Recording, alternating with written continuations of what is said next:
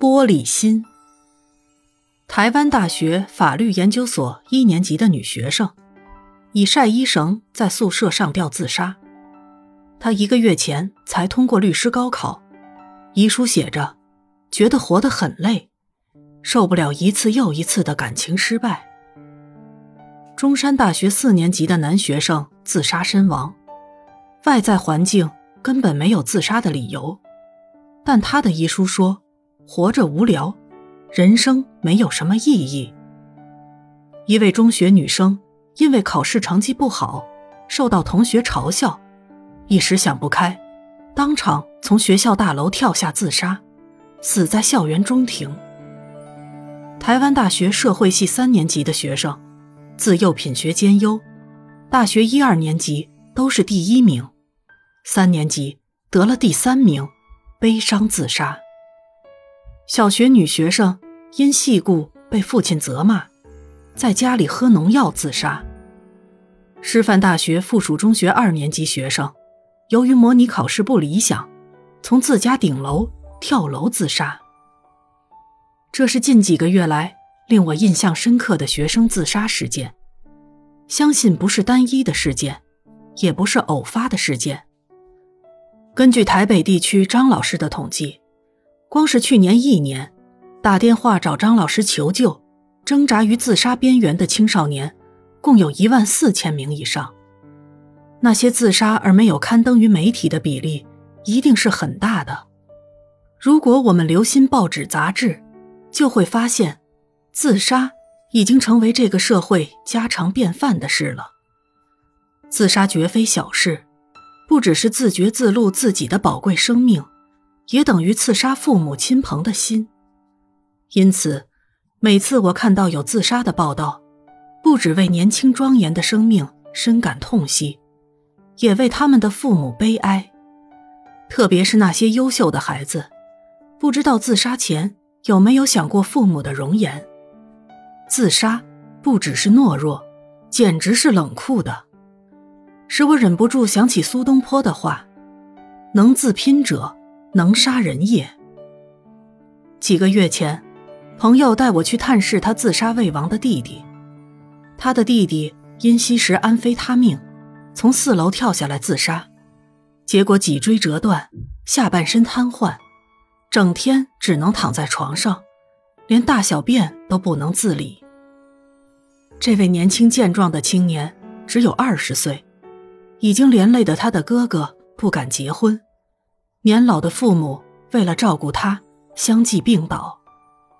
他红着眼睛对我说：“林大哥，我真后悔以前自己做的事，现在我才醒了。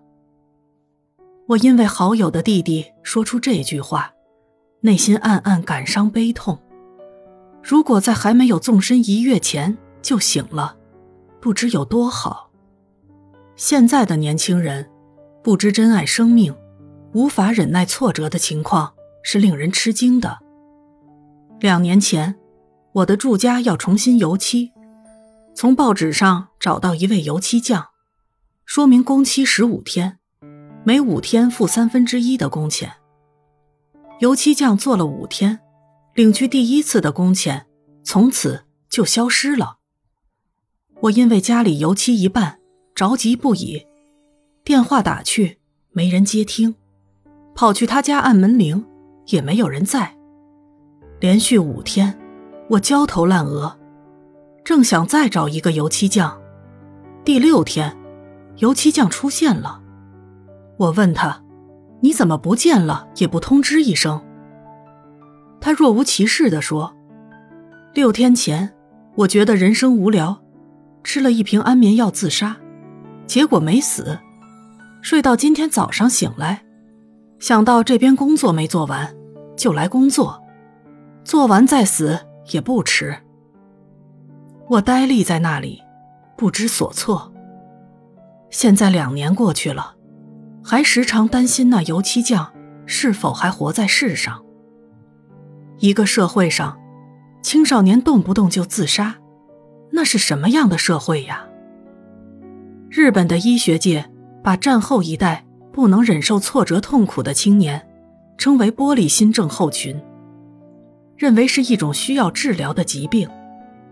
但是，玻璃心症候群用什么药可以治疗呢？我想，大概需要更多的爱与考验吧。社会、环境、学校、家庭，可以做的就是重建价值系统。想一想，一个环境中，为了考试，可以牺牲年轻人的生活、健康，不顾他们的成长与快乐，他们如何能看到生命的光明呢？还有许多，还没有走上大学的楼梯，就因压力夭折了；有许多上了最好的大学，发现生命竟建立在这么荒诞的基础上，就崩溃了。透明、脆弱、单薄的玻璃心。学校是火炉，社会是吹管，我们每一位成人都是制造者。冷漠坚硬的价值体系随时碰撞玻璃心，天天都有破碎的声音。这样一想，更感到心痛不已。